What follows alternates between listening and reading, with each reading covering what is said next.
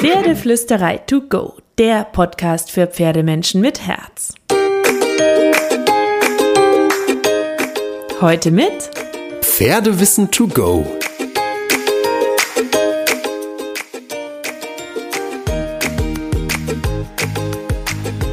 Hallo und einen wunderschönen guten Morgen. Ich hoffe, du hattest auch diese Woche wieder so, so viele magische Momente mit deinem Pferd und es hat geglitzert und war einfach wunderschön, egal ob am Boden oder beim Reiten. Und zur Magie gehört für mich ja auch dazu, dass wir ein bisschen wissen, was wir am Pferd benutzen, damit wir unserem Pferd nichts um den Kopf schnallen, an den Bauch packen oder wohin auch immer, äh, was dem Pferd nicht gut tut oder was nicht schön ist. Ähm, und deswegen widme ich mich heute einem Thema, bei dem der eine oder andere unter den Zuhörern vielleicht empört sein wird am Ende. Aber ich finde es trotzdem total wichtig und deswegen gibt's heute ein bisschen Meinung von mir zu verschiedenen Ausrüstungsgegenständen, weil die Palette der Ausrüstungsgegenstände in der Reiterwelt ist ja riesengroß. Und wenn du Reitschüler bist, dann wird dir total vorgegeben, was du am Pferd hast, was du zu benutzen hast. Du hast es bitte in den meisten Reitschulen auch nicht zu hinterfragen.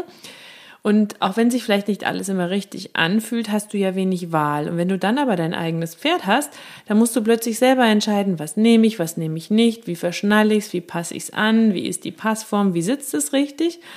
Und das ist total wichtig, dass die Sachen erstens richtig sitzen, zweitens passend zum Pferd sind, drittens aber das Pferd auch nicht in irgendeiner Form beeinträchtigen und zwar negativ beeinträchtigen. Ganz grundsätzlich, ich würde immer mein Pferd mitsprechen lassen. Ähm, es gibt Pferde, die mögen lieber Gebisse, es gibt Pferde, die finden gebisslos netter, es gibt Pferde, die mögen das eine Gebiss und das andere nicht. Also ich finde, es ist auch so ein bisschen immer Trial and Error, wenn man ein Pferd hat. Das ist leider so. Da bestellt man fünf Zäumungen und die sechste passt dann endlich. Du ahnst gar nicht, wie viele Kappzäume ich durch hatte, bis ich dann endlich einen hatte, mit dem ich super happy war. Oder bin, immer noch bin. Es gibt aber unabhängig davon gute und schlechte Ausrüstungsgegenstände, das würde ich sagen. Ich meine, natürlich liegt ganz viel in der Reiterhand und wie du die einzelnen Teile nutzt. Aber nicht alles, was auf den ersten Moment krass erscheint, ist es auch. Und manches wird echt überall eingesetzt und gehört aber aus meiner Sicht definitiv abgeschafft. Und drei Ausrüstungsgegenstände möchte ich dir heute vorstellen. Es gibt auch Ausrüstungsgegenstände, by the way, die falsch eingeschätzt werden, finde ich. Zum Beispiel die Sporen oder die Kandare. Denn die Sporen sind nicht zum Treiben da und die Kandare ist nicht zum Halten da. Beides sind Ausrüstungsgegenstände, die in eine superfeine Reiterhand an superfeine Reiterbeine gehören für die hohen Schulen und Lektionen ähm, und ähm, Übungen in der Dressur, in der hohen Dressur, nicht hohen Schulen. Ähm, genau, da gehören die hin, aber die gehören nicht an irgendwelche Anfängerhände oder an Pferde, die triebig sind oder Pferde, die schnell durchgehen oder so. Ähm, das ist äh, komplett falsch, wird aber leider sehr, sehr oft dafür benutzt. Ähm, es ist also immer super, super wichtig, dass wir uns mit dem Ausrüstungsgegenstand intensiv auseinandersetzen, bevor, ihn, bevor wir ihn nutzen und mit an den Stall zum Pferd nehmen. Und natürlich ist es auch wichtig, dass wir dann fein damit umgehen. Ähm, Finde ich so, so wichtig, dass wir uns das immer wieder bewusst machen. Ich kann auch nicht alle Gegenstände jetzt in dem Podcast abhandeln, die ich vielleicht nicht mehr so gerne in der Pferdewelt sehen würde. Dann müsste ich eine Enzyklopädie äh, hier aufnehmen sondern ich reiße ein, zwei äh, Sachen an, die ich wichtig finde, dass man darüber nachdenkt und diskutiert. Ich erhebe auch keinerlei Anspruch auf Vollständigkeit und zu jedem Ausrüstungsgegenstand findest du auch einen dicken, fetten, ausführlichen Artikel in der Pferdeflüsterei. Das heißt, du musst da, ähm, ich, ich pack das jetzt nicht alles in den Podcast, ich will nur so ein paar Denkanstöße für dich liefern, falls eines dieser Teile, das ich bald nenne, in deinem persönlichen Stallschrank hängt. Mir geht es einfach darum, das Bewusstsein dafür zu wecken, dass wir genau hinschauen sollten, was wir am Pferd nutzen und wie wir es nutzen und die Wirkung des Gegenstandes kennen und nicht einfach nur nehmen, was da ist, verschnallen, was dranhängt und nutzen, was alle nutzen. Ganz, ganz wichtig ist schon klar, dass wir nicht alles wissen können und natürlich überfordert einen manchmal diese Masse an Ausrüstungsgegenständen. Ähm, und das war definitiv für mich am Anfang auch relativ schwierig, bis ich so in dem Dschungel ein bisschen meinen Weg gefunden habe. Und es auch immer wieder so ist, dass ich tausend Fragen im Kopf habe, wenn ich mich mit neuen Ausrüstungsgegenständen für mein Pferd beschäftige. Und nobody's perfect. Wir alle machen Fehler. Wir alle haben mal was am Pferd, was wir fünf Jahre später nicht mehr nutzen würden. Bestimmt.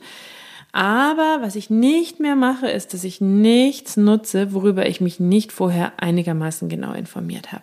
Weil mein Pferd hat in aller Regel, wenn es dann auch noch nett zu mir ist und alles brav mitmacht, wenig Wahl. So, es gibt jetzt drei Ausrüstungsgegenstände. Ich habe schon angekündigt, Trommelwirbel, die ich definitiv abschaffen möchte. Und falls du jetzt hier zuhörst, die Ausrüstungsgegenstände gerne nutzt, verteidigen willst, anderer Meinung bist als ich, das darfst du gerne tun und das darfst du gerne haben. Und es ist okay, weil jeder Mensch hat andere Meinungen. Ich ähm, habe wenige Dinge, bei denen ich intolerant sage, Punkt, so sehe ich das und da bin ich auch nicht mehr abzuändern. Ich höre mir auch immer gerne alles an und lese es mir durch. Aber ich befürchte fast, bei diesen Ausrüstungsgegenständen werde ich meine Meinung nicht ändern.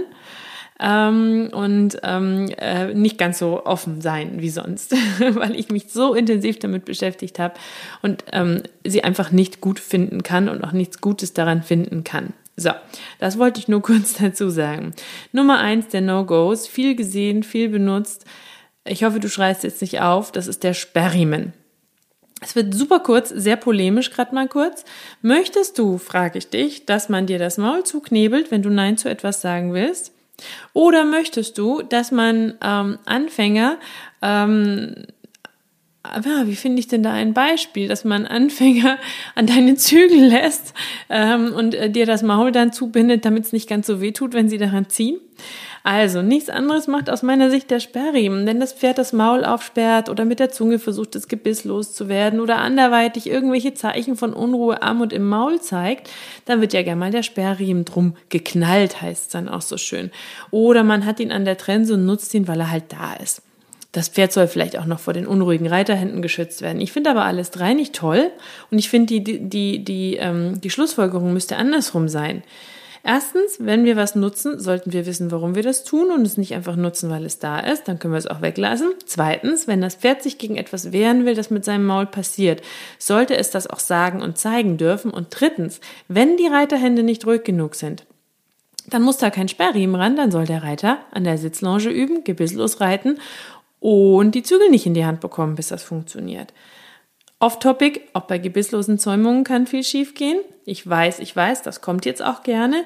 Das meine ich gar nicht, aber natürlich ist es was anderes wie ein scharfes Gebiss in einem sehr, sehr feinen, schmalen Pferdemaul. So, das war super kurz, super knapp. Ich könnte Romane dazu schreiben, aber ich verweise nochmal auf den ausführlichen Artikel, den ich zum Sperrriemen geschrieben habe. Da sind auch ein paar anatomische Facts drin.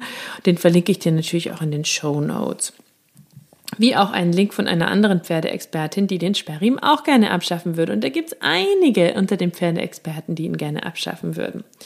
So, Nummer zwei der No-Gos. Meine persönlichen No-Gos sind Hilfszügel. Hilfszügel heißt es so schön, sollen dem Pferd dabei helfen, in der richtigen Haltung zu laufen. Das klingt so nett, genauso wie Sperrriemen, ist es aber nicht, weil sie dem Pferd nicht helfen, besser zu werden, sondern im Gegenteil das Pferd in eine Zwangshaltung bringen, die den Schwung viel mehr unmöglich macht. Die sorgt nämlich für das Gegenteil dessen, was Reiter erreichen wollen. Wir wollen ein schwungvolles Pferd mit aktiver Hinterhand, einem aufgewölbten Rücken und freien Schultern, offenen Schultern, das uns gut tragen kann. Dafür gibt's Gymnastizierung, sinnvolles Training, gute Bodenarbeit, Reitübungen. Das sind alles Vorbereitungen dafür, dass das Pferd uns auf seinem Rücken tragen kann. Da winken dann vielen Reitern die Hilfszügel wie so eine schöne Gelegenheit zu oder weil der Schüler ja nicht so gut sitzen kann, dass der dem armen Pferd nicht so in den Rücken knallt. Der knallt dem trotzdem in den Rücken und wenn der schlecht sitzt, dann hat das Pferd on top noch zu der Zwangshaltung und den Verspannungen in Hals und Schultern durch den Hilfszügel auch noch einen Reiter im Rücken, der doof ist ich, ich habe dazu auch schon Instagram-Posts gemacht, dann kommen super gern Argumente wie, ich nutze die aber und seit mein Pferd äh, die dreimal drauf hatte, ist es besser gelaufen und seitdem trägt sein Kopf schön in, in schöner Selbsthaltung. Und ganz ehrlich, ich weiß immer gar nicht, was ich dann machen soll. Soll ich entsetzt den Kopf schütteln? Soll ich fassungslos sein? Soll ich das schade finden? Weil, also wenn du dir mal drei Gedanken zur Biomechanik gemacht hast, und das hast du ganz bestimmt, dann weißt du, dass ähm, Selbsthaltung oder auch Versammlung oder eine schöne Körperhaltung ganz viel mit der richtigen Muskulatur zu tun haben, ganz viel mit den richtigen Bewegungsabläufen, die wiederum auf der Muskulatur und auf einer gewissen Lockerheit des Pferdes basieren. Der Schwung muss von hinten nach vorne durchgehen, wie eine Welle. So, wie soll ein Pferd nach drei Longeneinheiten eine versammelnde Selbsthaltung einnehmen können, weil es die Muskeln dafür schon entwickelt hat. Das ist Quatsch, das geht gar nicht, weil Muskeln brauchen Zeit und Bewegungsabläufe brauchen auch Zeit, bis sie sitzen. Das ist ein langer, langer Weg. Ich weiß, wovon ich spreche. Meine Studie ist, was das betrifft, sehr komplex und wir arbeiten da in vielen, vielen kleinen Schritten immer wieder dran. Wenn mir das jemand so schreibt, dann gehe ich davon aus, dass dieses arme Pferd seinen Kopf tief hält, weil es Angst hat, dass dann wieder die Hilfszügel kommen und es am besten diesen Schmerz nicht mehr haben möchte möchte. Also will sagen, oder dieses unangenehme Gefühl, wenn ähm, ein Pferd durch die Hilfszügel vorne am Kopf in eine bestimmte Position gezwungen wird, kann es nicht durchlässig schwingen, weil Schwung durch den ganzen Körper gehen muss und der Schwung, den wir haben wollen, von hinten nach vorne sich entwickelt und der Kopf, der Kopf ist die Folge einer schönen aktiven Hinterhand und eines lockeren Rückens.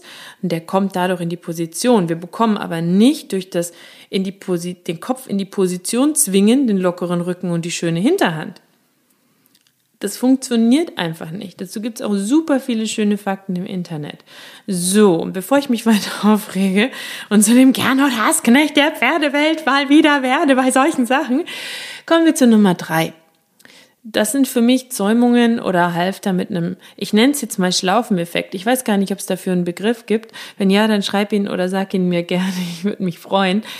Ähm, ich muss dazu sagen, wenn du natürlich ein total schwieriges, problembehaftetes Pferd mit einer sehr, sehr schlechten Vergangenheit hast, das ähm, nicht zuhört, das nie gelernt hat zuzuhören, das so anti-Mensch geworden ist, dass auch kleine Schritte nicht funktionieren, dass du nun mal irgendwo hinführen musst und ähm, das äh, aus irgendwelchen Gründen ähm, sonst für dich nicht sicher ist, dann mag so ein Halfter, was ich gleich noch erwähnen werde, mal die Lösung sein, ausnahmsweise, bis das Pferd es wieder besser beherrscht. Aber grundsätzlich wäre das für mich nichts. Ich meine damit Zäumungen, die ähm, quasi durch Ringe um die Nase verlaufen und in irgendeiner Form mit dem Fürstrick oder dem Zügel verbunden sind, wo also quasi sich wie ein Lasso oder eine Schlaufe um die Nase schließt, wenn das Pferd dem Druck nicht nachgibt, der auf diesen Zügel oder auf diesen Fürstrick gegeben wird. Ähm, das vermittelt oder auch Zügel mit ähm, entsprechenden Hebeleffekten wie im gebisslosen Reiten, da gibt's ein, zwei das vermittelt so gern so ein Gefühl von Kontrolle. Ähm, aber tatsächlich ist es natürlich so, dass das einerseits auf dieses super feine, empfindliche ähm, Nasenbein drückt, wo sehr, sehr schnell Haarrisse und Knochenbrüche entstehen können. Und gleichzeitig drückt es ja auf die Atemorgane des Pferdes. Es nimmt also quasi dem Pferd letztlich irgendwann die Luft zum Atmen für einen kurzen Moment. Und das finde ich schrecklich. Ganz schrecklich finde ich das. Deswegen käme das für mich nie in Frage. Egal wie niedlich und fein und zart das im Vergleich zu einer Kantare aussieht. Ähm, das sind jetzt mal so drei, drei No-Gos.